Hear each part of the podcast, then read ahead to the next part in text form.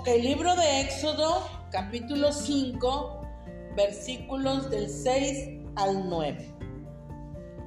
Eh, aquí mi Biblia dice hasta arriba Moisés y Aarón ante Faraón. Y el versículo 6 nos dice, y mandó Faraón aquel mismo día a los cuadrilleros del pueblo que lo tenían a su cargo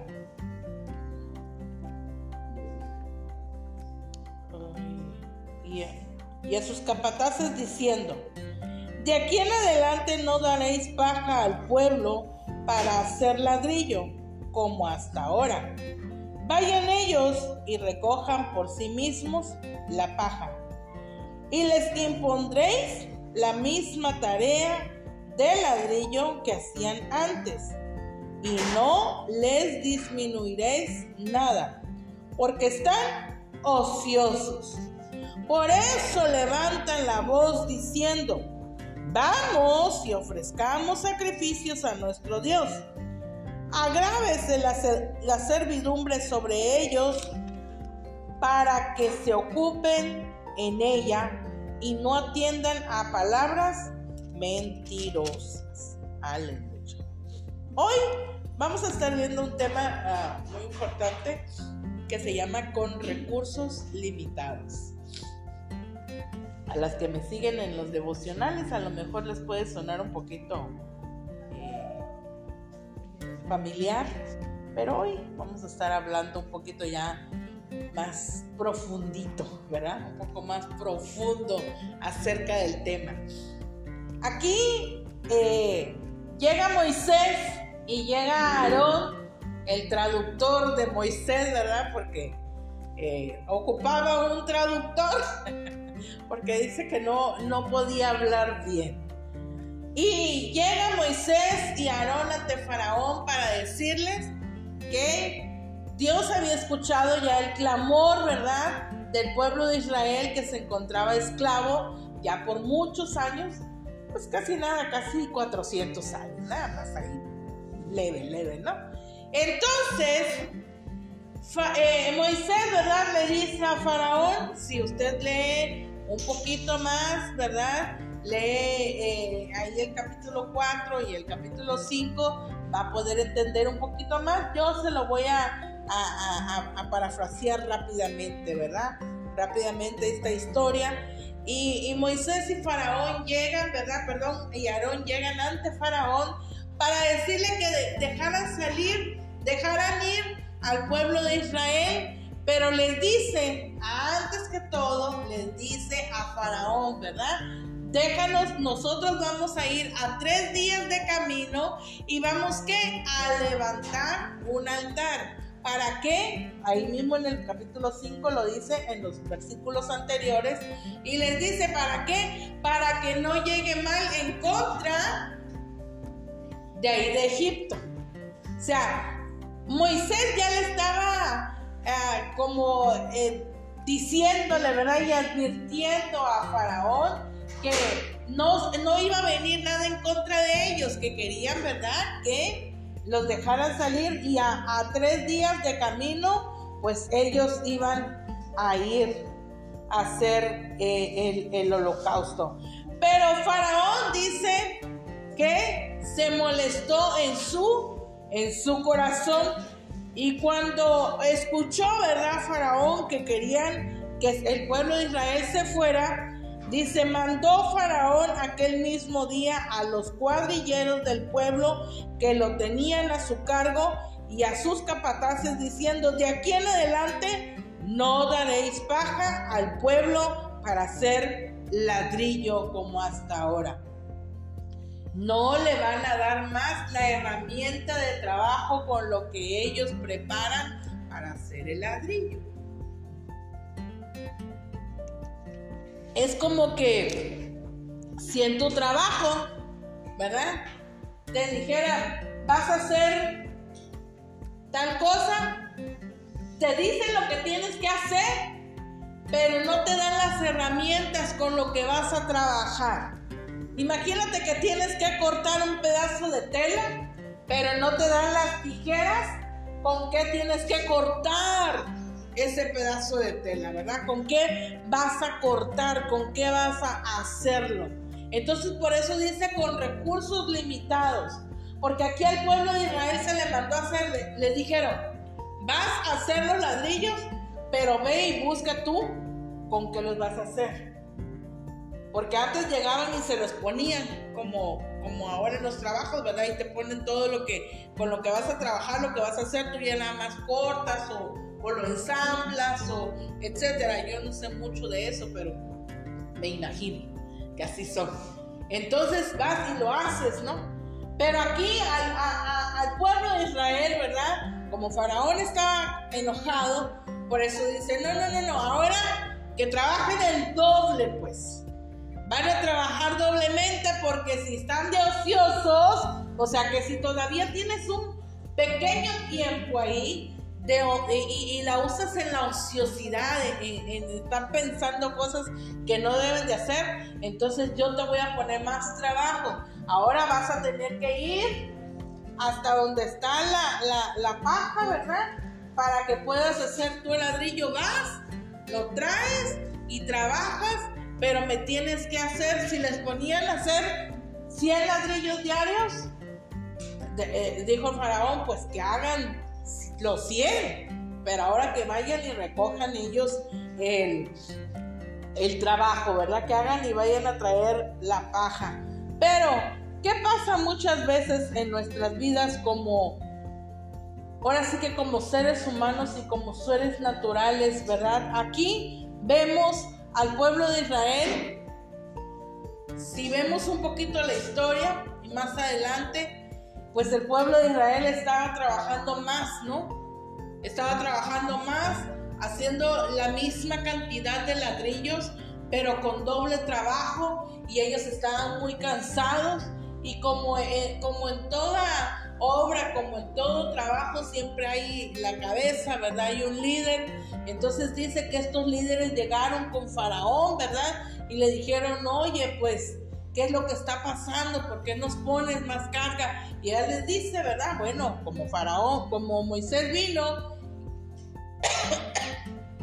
perdón, y, dice que se les va a llevar y que tienen que ir a hacer este, ofrenda, tienen que hacer un holocausto por allá. Ah, bueno, pues a ver si, si tienen tanto tiempo para hacer ese tipo de cosas, pues aquí también tienen que trabajar el doble. Entonces ellos, dice, ahí lo pueden leer en el, capítulo 5 de Éxodo, dicen que su corazón estaba muy triste, ¿verdad? Y, y estaban enojados contra Moisés, porque Moisés había llegado a hacer eso, ¿verdad? A decirle a Faraón que iban a ir a hacer holocausto eh, de tres días y entonces pues ellos no iban a, poder trabajar, ¿verdad? Y por eso Faraón estaba muy enojado. Entonces dice la Biblia que Moisés, entonces, pues ahora sí que eh, eh, los líderes del pueblo de Israel arremeten contra Moisés, le reclaman y entonces Moisés, ¿qué hace? Va y le reclama a Dios. Porque le dice, bueno Señor, si tú me mandaste aquí con ellos y ahora, ¿por qué haces? Ahora sí que todo lo contrario, ¿no? les pusiste más carga, les pusiste más trabajo y entonces, pues, ¿dónde quedo yo? A lo mejor me equivoqué, ¿verdad? Como a veces nos suele pasar. Entonces en nuestras vidas sucede más o menos lo mismo. Porque a veces pasa que nos encontramos eh, con cosas que tenemos que producir más con menos recursos. Que Dios nos manda hacer algo, ¿verdad? Y nos dice que nos va a ayudar, que nos va a sacar adelante, que nos va a dar la victoria. Yo eh, una ocasión me acuerdo que eh, eh, Dios puso mi corazón en una persona que la esposa de este, de este hombre estaba muy enferma y el Señor me dijo, ve y dile que su enfermedad no es de muerte, ella tenía cáncer. ve y dile que su enfermedad no es para muerte, que yo la voy a levantar. Y, a mí me dio como que un cierto temor, ¿verdad? Porque cuando vienen este tipo de cosas, pues como que de repente uno, le dije, Señor, si eres tú, pues. Entonces yo me esperé y hasta el término de la velada donde estábamos, y antes de irme, el Señor me volvió a decir, ve y dile. Le dije, Señor, está bien, pues voy. Y le dije, no, al hermano, ¿sabe qué? Eh, hay algo que Dios está poniendo en mi corazón y quiero decirle que, pues, la enfermedad de su esposa no es para muerte, así que no se apure y el, Señor la va a levantar. No le dije pronto la va a levantar porque pues ahí a mí el Señor ni me dijo nada de eso, ¿no? Pero donde está en el grupo juntamente con nosotros, ahí escuché que el hermano decía que su esposa estaba malísima. Pero mal, mal, mal, mal, que creían que ya se iba, que... Y yo, ah, se afligió mi espíritu, ¿verdad? Porque dices, se va a producir más con menos y, mi espíritu se afligió y yo dije, ay Señor, ¿será que me equivoqué? ¿Será que nada más fue mi, mi emoción? Y, y yo oraba a Dios doble porque oraba por sanidad por la, por la esposa, por esta persona, y, oraba por lo que yo había hecho y había dicho, ¿no? Y yo dije, no, pues a lo mejor, y, y mi espíritu estaba afligido. Para honra y gloria de Dios, ¿verdad? Y no es por jactancia, pero después nos enteramos que el Señor la sanó, la restauró después de que, ay, ya se veía que la hermana pues ya no iba a responder y dijeron que habían hecho nuevos análisis y nuevas cosas y había salido sin nada. Entonces, eso muchas veces a nuestras vidas, ¿verdad? Pasa de que si nosotros estamos haciendo algo y, el Señor dice, ya, pronto va a salir, pero de repente viene como que más carga, ¿no? Como que la dificultad se vuelve aún más para nuestras vidas. Y cuando todo esto pasa, cuando todo esto sucede, Dios lo único que quiere es que tú y yo vayamos a Él con todas nuestras cargas. Mateo 11, 28 dice, venid a mí todos los que estáis trabajados y cargados, y yo os haré descansar. Entonces, ¿qué hace esto? Que nos permite hallar el descanso para nuestra alma, para nuestra mente, para nuestro espíritu y también la fortaleza física a nuestras vidas. Porque cuando nosotros estamos produciendo, estamos haciendo algo con menos recursos, con, lo estamos haciendo aún con todas nuestras fuerzas, ¿verdad? Con todo nuestro corazón, pero todo eso está fallando, todo eso no nos deja, ¿verdad? No nos permite que nosotros eh, podamos ahora sí que ver el final de, la salida del problema, de la situación que estamos viviendo. Entonces es cuando nos desgastamos porque estamos trabajando el doble, estamos haciendo eh, eh, ahora sí que aún más, ¿verdad? De lo que en nuestras propias fuerzas, hablando físicamente, ¿verdad? Lo hace. Pero a veces nos olvidamos que es Dios el que nos va a ayudar y nos va a sacar adelante. Por eso el Señor Jesús dijo, vengan a mí. Ven a mí con todos tus problemas. Ven, entrégame toda tu carga, todo lo que tú sientas, todo lo que te esté pesando. Y yo, mira, voy a traer el descanso para tu vida. Y no solamente el descanso para nuestra alma, que es la que más se aflige, sino también el descanso para nuestro cuerpo físico. Porque si nuestra alma está afligida, ¿verdad? En lo que estamos nosotros haciendo, nuestro cuerpo físico también se va debilitando. Porque parece mentira que nosotros no hagamos un esfuerzo ¿verdad? Porque es nada más, eh, eh, es algo espiritual o algo moral en lo cual estamos pasando, pero también nuestro cuerpo físico se debilita. Y cuando todo este, este tipo de cosas vienen a nuestra vida y que nosotros estamos ya sin ninguna salida, ¿qué sucede? Nos sentimos desesperanzados y muchas veces no escuchamos la voz de Dios. Cuando nosotros estamos tan agobiados con las penas, por lo que estamos pasando, muchas veces no escuchamos. ¿Por qué? Porque nuestra, nuestra vida está tan, tan, tan cansada, ¿verdad? Tan, ahora sí que a la pena lo que estamos viviendo, que muchas veces no queremos escuchar la voz de Dios. Dios es el que nos guía, ¿verdad? Muchas veces nuestra fe se disminuye y nos sentimos sin esperanza, sin fuerzas. Pero también tenemos que recordar que así como Dios nos libró y nos liberó de donde nos encontrábamos, ahora sí que si damos este, vemos un poquito para atrás, de dónde Dios fue que nos libertó, de dónde Dios fue que nos, nos sacó, donde no teníamos pero nada, ¿verdad? Para trabajar, para poder hacer nada, ahí sí teníamos que trabajar el doble, el triple, el cuádruple, ¿verdad? De lo que teníamos. Ahora en Dios, ¿verdad? Si nos, si nos está pidiendo a lo mejor cosas que nosotros podamos hacer, pero nuestros recursos están limitados, ¿verdad? Que por las circunstancias de la vida, los problemas, nosotros tenemos a Dios, ¿verdad? De nuestro lado. Salmos capítulo 40 versículo 1 dice, no lo anoté, pero dice, pacientemente esperé a Jehová. Inclinó su oído, dice, pacientemente esperé a Jehová y se inclinó a mí y oyó mi clamor. Yo siempre digo, inclinó su oído, para que nada más dice, y se inclinó a mí y oyó mi clamor pacientemente. Ah, esta palabra bien tremenda.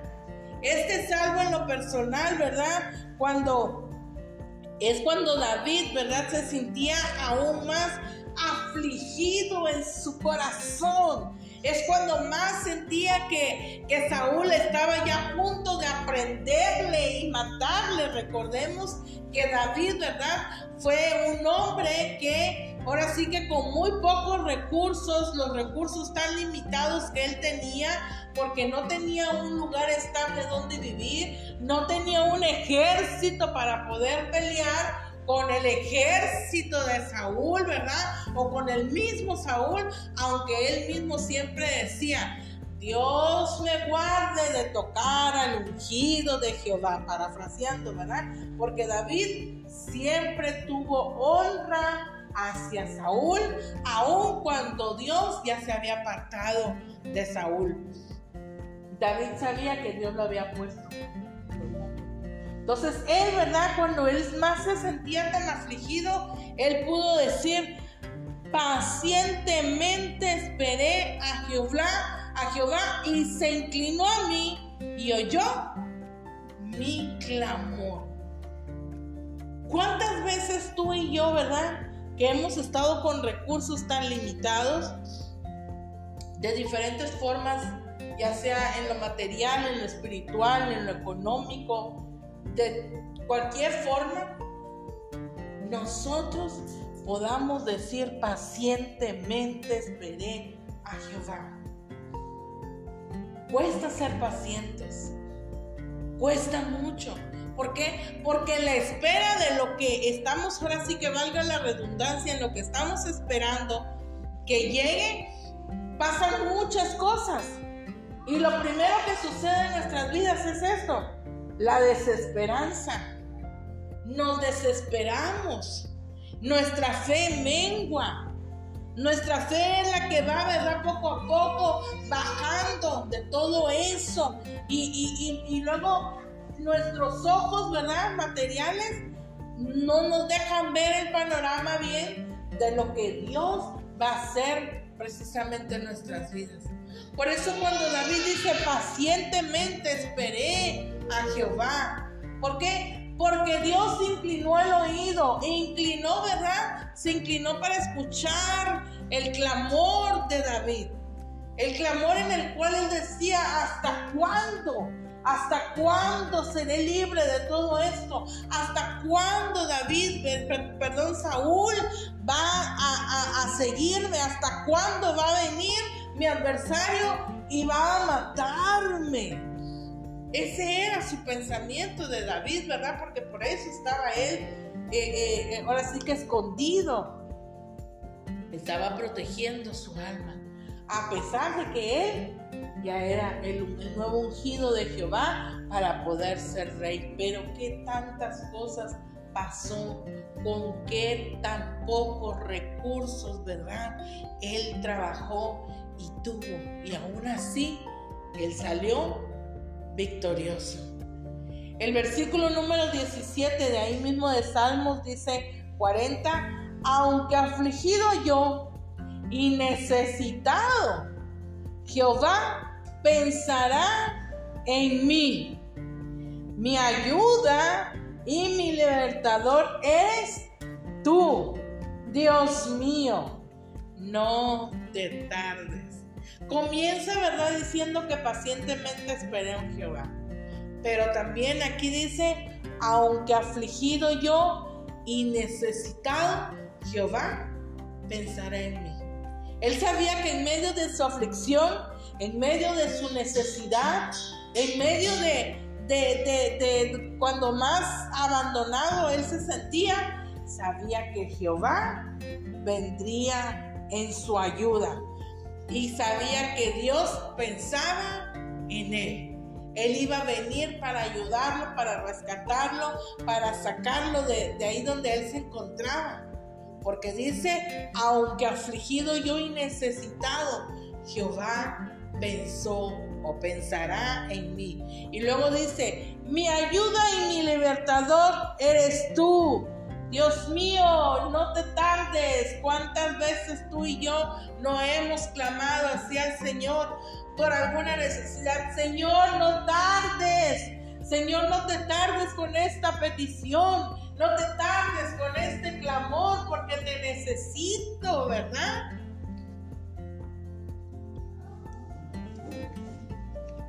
Nosotros en lo personal, con el pastor, estamos en una necesidad ante el Señor y le decimos, Señor, no te tardes.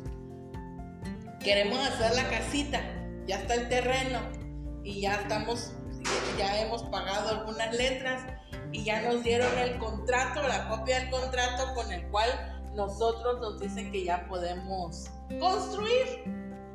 Así que ya ahí está, pero ahora con qué construimos. ¿Verdad? Y, yo, y, el pastor de repente empieza a mirar cosas, ¿no? Ahí en el YouTube ya le saben mover ahí.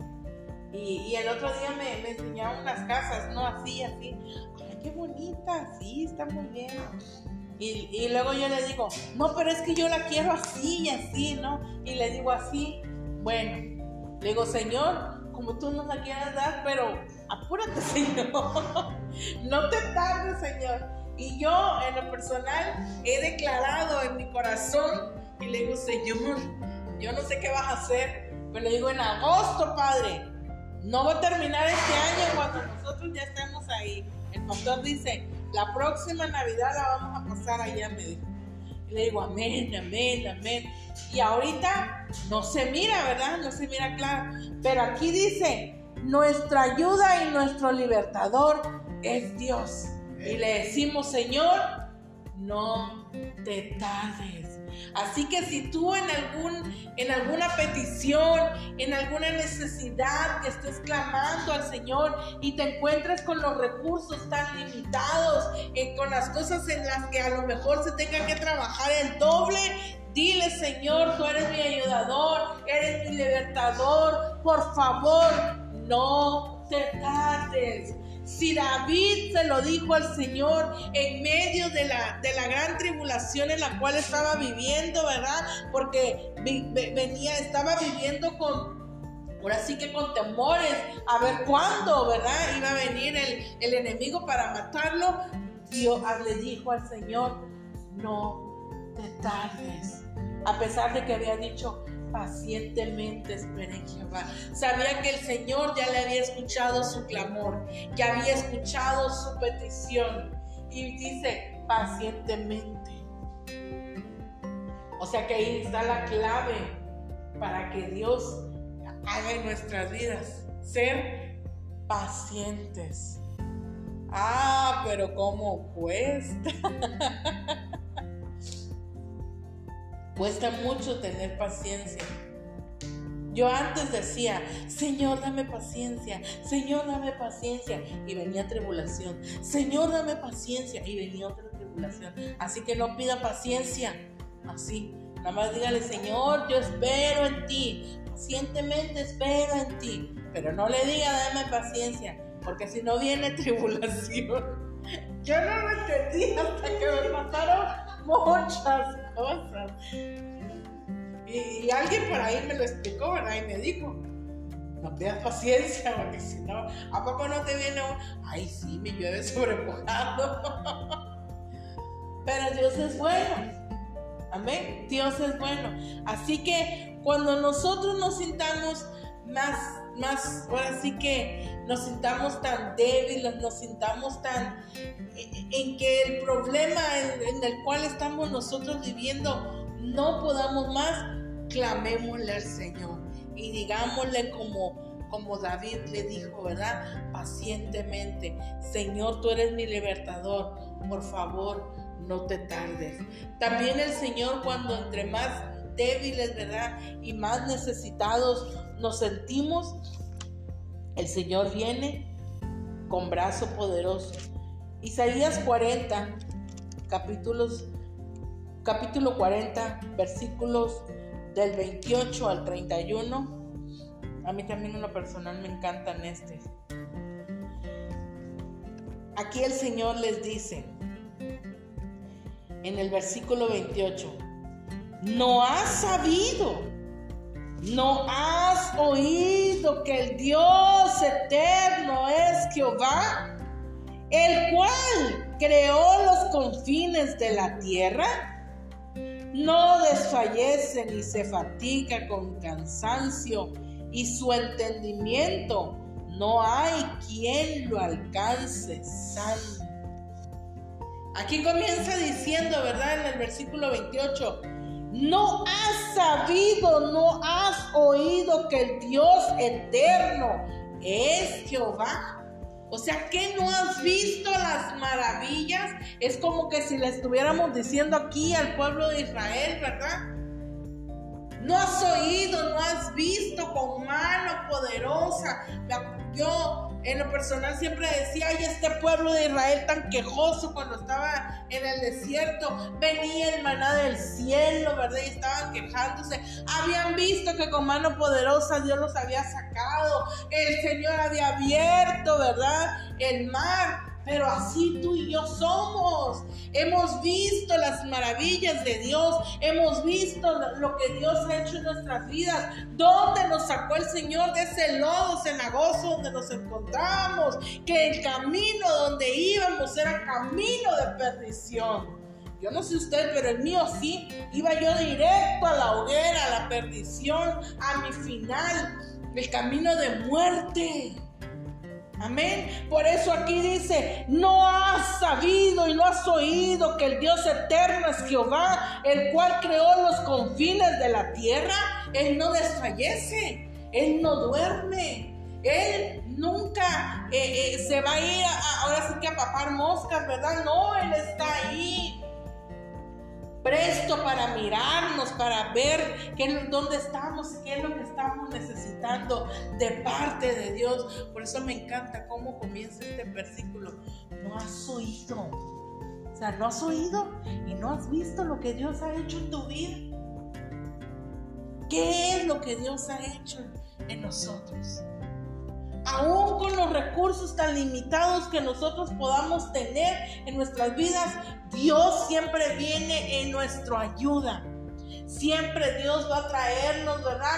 Cómo salir adelante de cualquier cosa, aún cuando estemos con recursos tan limitados, aun cuando nuestro corazón esté tan quebrado, aun cuando nuestro corazón se sienta con tanta necesidad, con tanta angustia, Dios va a venir en nuestra ayuda, porque dice el 29, Él da esfuerzo alcanzado y multiplica las fuerzas al que no tiene ninguna.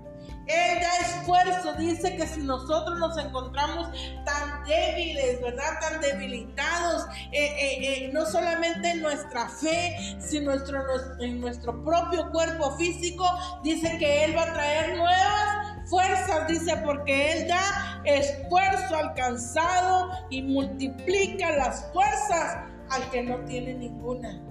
O sea que el Señor es el único que puede multiplicar por cero y todo le va a dar más. Te va a dar mil, te va a dar dos mil, te va a dar el 100%. Porque el Señor todo lo que, lo que multiplica por cero siempre se vuelve más. Nunca va a dar cero. Como las matemáticas, ¿verdad? Que cero por cero es cero. Aquí dice, multiplica las fuerzas al que no tiene Ninguna, o sea que tiene cero fuerzas. Las multiplica, te da más. Por eso dice, cuando nosotros no tenemos las fuerzas, dice, los muchachos se fatigan y se cansan, los jóvenes flaquean y cansan, caen. Pero los que esperan a Jehová tendrán nuevas fuerzas, levantarán alas como las águilas correrán y no se cansarán, caminarán y no se fatigarán. Así que si tú tienes recursos tan limitados, que, sientes tú que ya no puedes más, que sientes que estás trabajando el doble de lo que de lo que puedas hacer, hoy el Señor viene y te multiplica tus fuerzas. El Señor viene y dice, ¿verdad? Si has esperado en mí, yo te yo te doy fuerza nueva. Porque dice los que esperan en Jehová tendrán nuevas fuerzas y levantarán alas como águilas. Así que el Señor viene y te fortalece en esta tarde. Viene y te da nuevas fuerzas. Si ya no tenías nada, si te sentías tan cansado, si te sentías tan vulnerable, si te sentías tan con ganas de ya no puedo más, de que ya todo esto que está pasando ya no se puede. Hoy el Señor renueva tus fuerzas físicas, espirituales, en el nombre de Jesús. Así que con los recursos tan limitados que hemos estado trabajando, hoy el Señor lo multiplica. Hoy el Señor multiplica tus fuerzas. Hoy el Señor, ¿verdad? Los que hemos estado esperando por algo, por las promesas, por lo que nosotros hemos estado esperando con el Señor, el Señor lo cumple. El Señor trae nuevas fuerzas para seguir ¿Para seguir esperando o para seguir ya con lo que el Señor traiga? Pero tú y yo tenemos que estar bien conscientes y decir, Señor, sí, de ti viene mi ayuda, de ti me fortalezco. Contigo, dice el apóstol Pablo, todo lo podemos en Cristo que nos fortalece. Así que hoy el Señor te ayuda y te fortalece y con los pocos recursos que a lo mejor has estado trabajando, el Señor lo va a multiplicar. El Señor va a traer la bendición a tu vida. Cuando todo esto del, pueblo de Israel, cuando pasaron muchas situaciones, ¿cómo lo sacó el Señor? Con brazo fuerte, con brazo poderoso, ¿verdad? Y lo sacó de lo más principal, que lo sacó de esa esclavitud donde ellos se encontraban así como a ti como a mí. ¿Dónde nos encontramos? ¿Dónde estamos? ¿Verdad? Y el Señor de ahí nos sacó y nos libertó. Así que hoy en esta tarde, ¿verdad? El Señor habla nuestras vidas para decir que cuando nosotros no podamos más, cuando nuestras fuerzas sean las que se debilitan, el Señor hoy trae nuevas fuerzas. Entre más que nosotros digamos, ¿verdad, Señor? Ayúdame, fortaléceme. mis brazos se cansan, ¿verdad? Ya no puedo más y mi fe se ha bajado. Hoy el Señor dice, yo renuevo tus fuerzas. Yo renuevo tus fuerzas. Yo renuevo tus fuerzas. Vas a tener, vas a levantar, vas a caminar y, vas a correr y no te vas a cansar. ¿Por qué? Porque el Señor está con nosotros. Ese es el que va delante de nosotros como poderoso gigante. Amén. Así que en esta